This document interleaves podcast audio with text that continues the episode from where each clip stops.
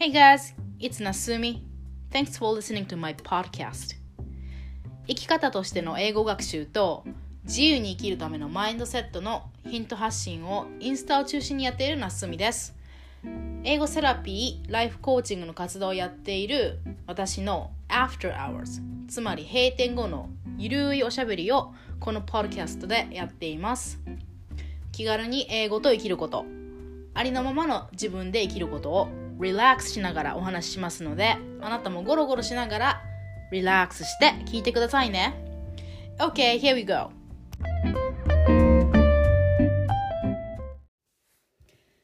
Hey guys, it's Nasumi. Thank you so much for listening to this podcast. 今日は、そうそう、この間、インスタグラムで、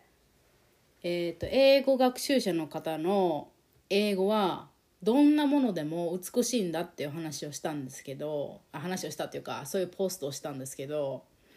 なんかそしたら結構皆さん、何？えっ、と、反応が結構あって、そう、だから今日はちょっとその話をしようと思ったのね。あのね私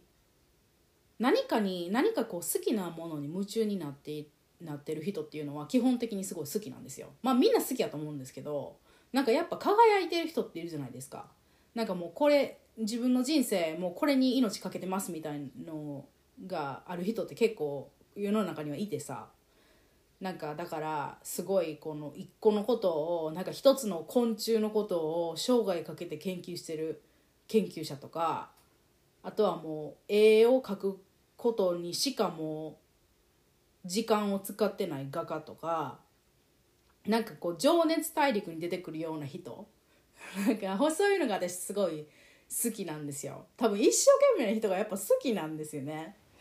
その一生懸命やらなくていいよってみんなに言うくせに結構やっぱ一生懸命にこう没頭してる人っていうのはを見るのはやっぱ感動を与えるところがあると思うんですよね。そのスポーツやってる人もそうやと思うけど。でなんかその情熱大陸に出てくるような人って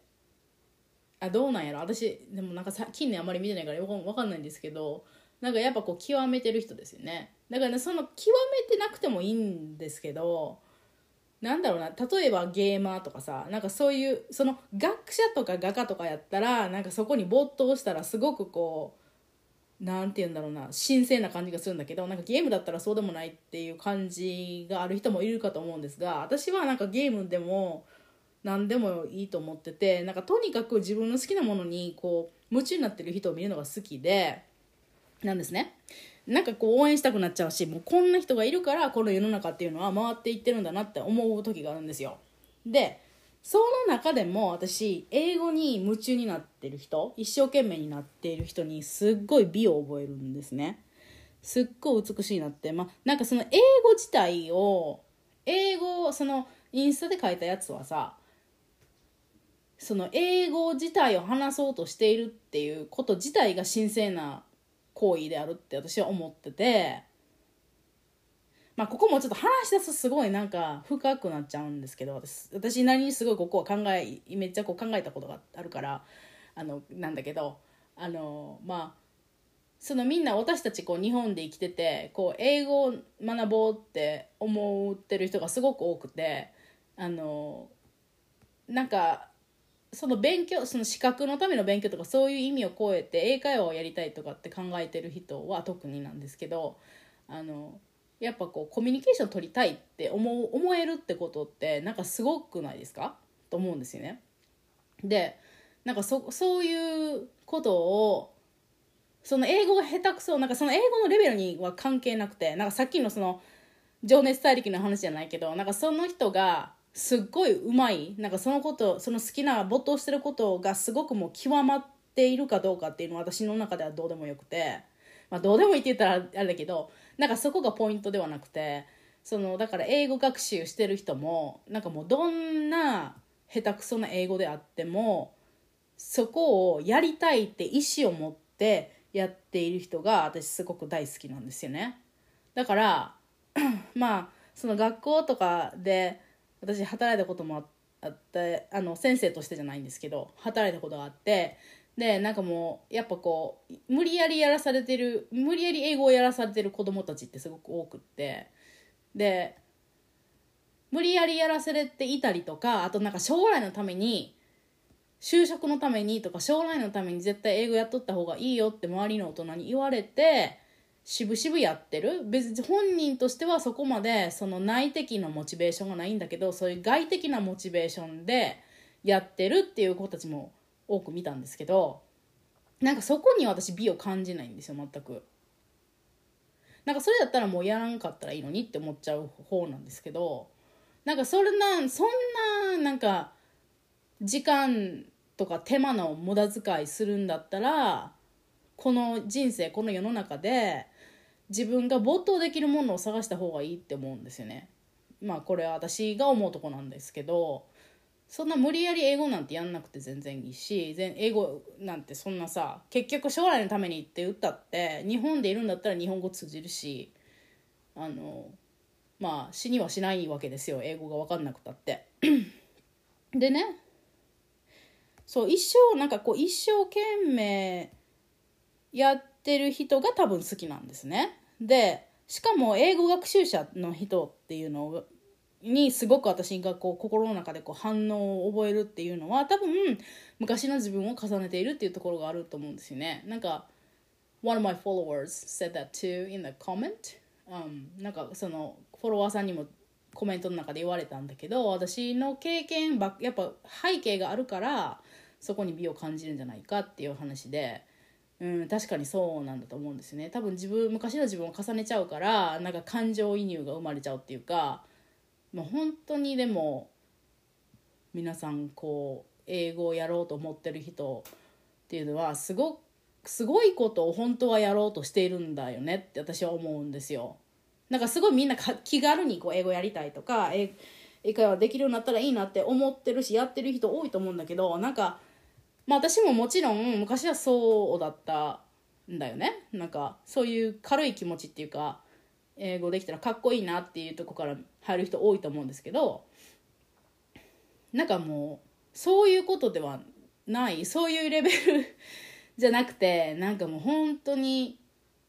コミュニケーションツールを習得するっていうこれ今までのコミュニケーションツールではないツールを習得するっていうのってなんかす私もう本当に何て言うんだろうこうオーバーウェルムドされるんですよそそれを考えただけで。で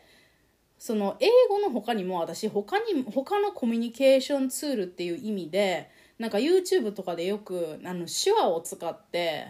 あのだからつまりは耳が聞こえない人が家族の中にいる人の YouTube とか見ちゃうんですよね。であのまあこれ例として私他にもなんかそうそういう系の あの YouTube 結構見たりするんですけどなんかたなんていうかねそのあの耳が聞こえない人っていうのはあの唇読んだりとか口読んだりとか手話でこう意思疎通を図るわけですけどでなんかそういう人がいる家族が本当になんか楽しそうにふ普段の普段の本当にご飯食べてるとことかあのお出かけしてるとことかの YouTube のそういうえーと、アップロードを見るとなんか本当にねここれって英語とかそ、まあ、とにかくその従来のコミュニケーションツールじゃないツールを使ってコミュニケーションをとっている人たちっていうのが見えるわけですよ。だからなんかそこで共通するものはまあえーと、例えばうちみたいな国際家族ですよね。そのパパがアメリカ人で私日本人で子供たちには英語で大体話すけど、まあ、日本語が混ざってる時もあるあるっていうのでその従来のオーソドックスな日本の家族家庭とはちょっと違うわけですよね。あので特にうちの旦那は日本語がほとんどできないので子供たちもコミュニケーションツールである英語っていうのを手に入れない限りこのパパとはお話できないわけですよ。でそれで一緒の意味であの例えばあのみゆみゆみゆみゆさんのあのチャンネルっていうのが私結構好きで見るんですけどそこも家族であのお父さんが耳が聞こえんくてお母さんは聞こえる人ででも手話できる人でで子供がいるんですけどやっぱ自然と子供はそういう家庭でいると手話を覚えるんですよね。であのパパはこう声かけても気づかへんからトントンってこうや体をドントンって触れて喋るっていうことも習得するわけですよねだからほ他の従来の日本の家庭とはちょっと違うコミュニケーションツールでコミュニケーションをとっているっていうこと。というなんかそういう意味合いでなんかうちみたいなその言語が違う家庭とかとは一緒やなって私思いながらこう興味深く見てるんですけど。でそのなんかね私そういうところにすごくなんかもうそこうこういうこと話をしながらなんか本当涙出そうになるぐらいになんかコミュニケーションっていうものに対してすっごくこうなんかあるんですよ。昔から心の中でそれがあってあのなんていうかねあのやっぱコミュニケーションを取りたい。でなんか相手の言ってることが分かる。自分の言いたいことが相手に伝わるっていうことって私すっごいことやなって思うんですよ。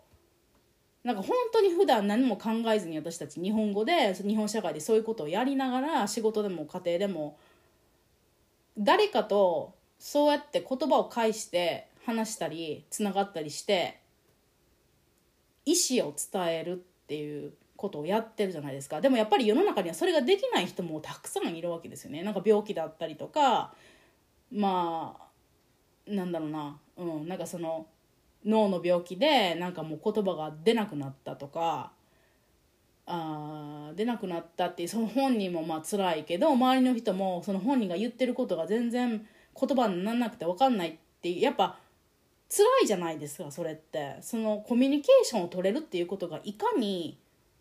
すごすごい神聖なことでありこう人間にとっては不可欠なことであり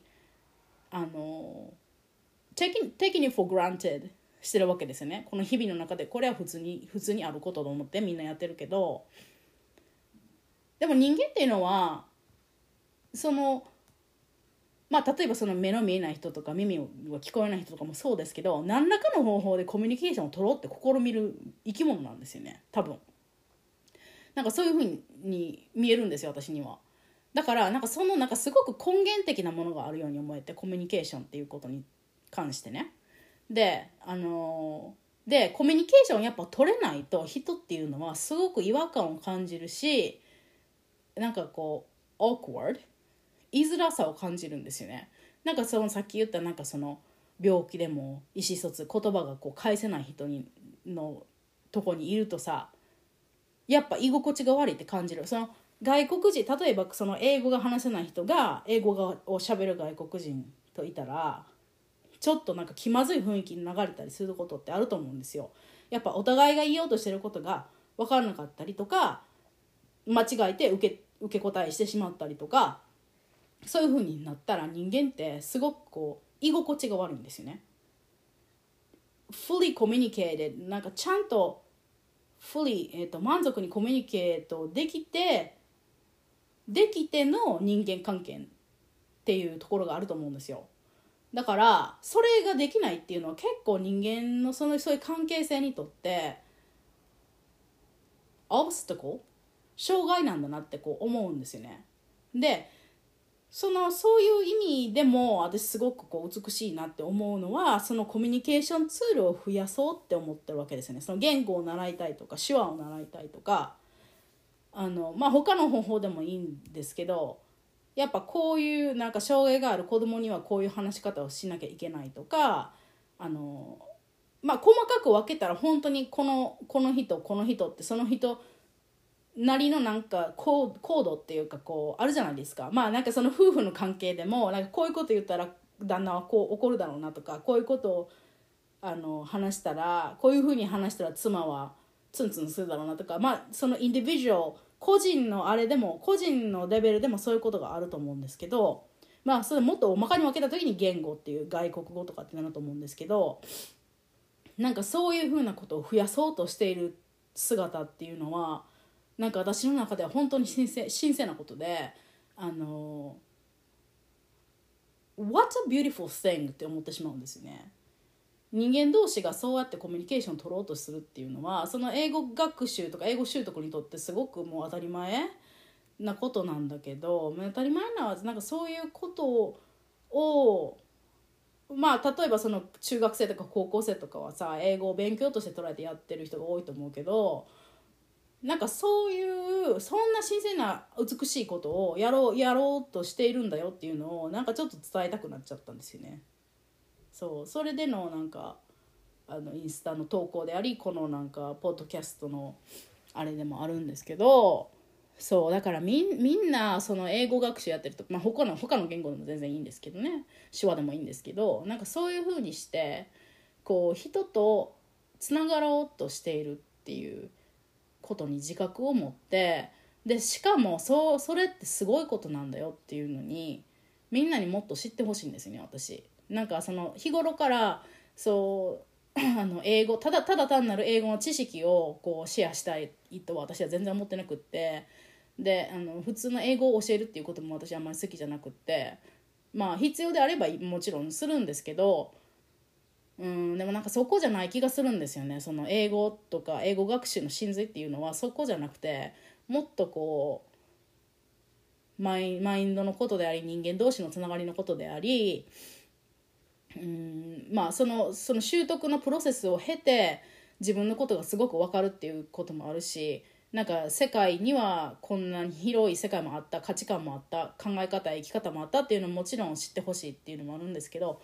本当に本当に本当に全部そいだ時に英語をなぜ習うかっていうのは多分そこに結局落ち着くんだと思うんですよね。誰かとつがりたいんですよ。誰かと話すツールを身につけたいっていうことですよね。なんかそこを I, I want you guys to know that and then remember that like you you guys learn english every day and then you expand your vocabulary and then you practice conversations but then sometimes i want you to go back to that original reasoning why you do this you know そうなんかそのもともとのことをちょっと覚えておいてほしいなって思って はいこれをちょっと喋ってみましたちょっと熱くなっちゃった今日ははいありがとうございます Thank you so much for listening and um, I hope you all have a great day and keep on going um, practicing English bye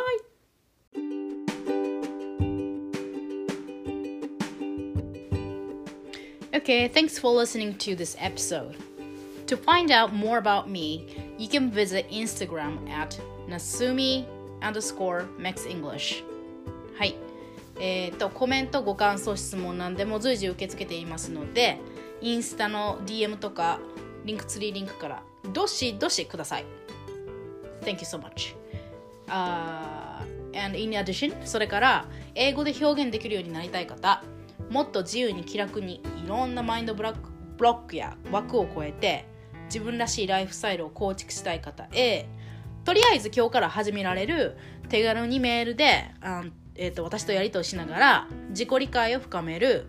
英語とライフと私を見つめる5日間初級コーチングっていうのもオファー中ですのでこれね特典もついてきてちょっとお得お得っていうか無料なんですけどなので if you want some more details you can check it out through Instagram or Linktree so check it out okay so hopefully I'll see you in the next episode thank you so much have a good day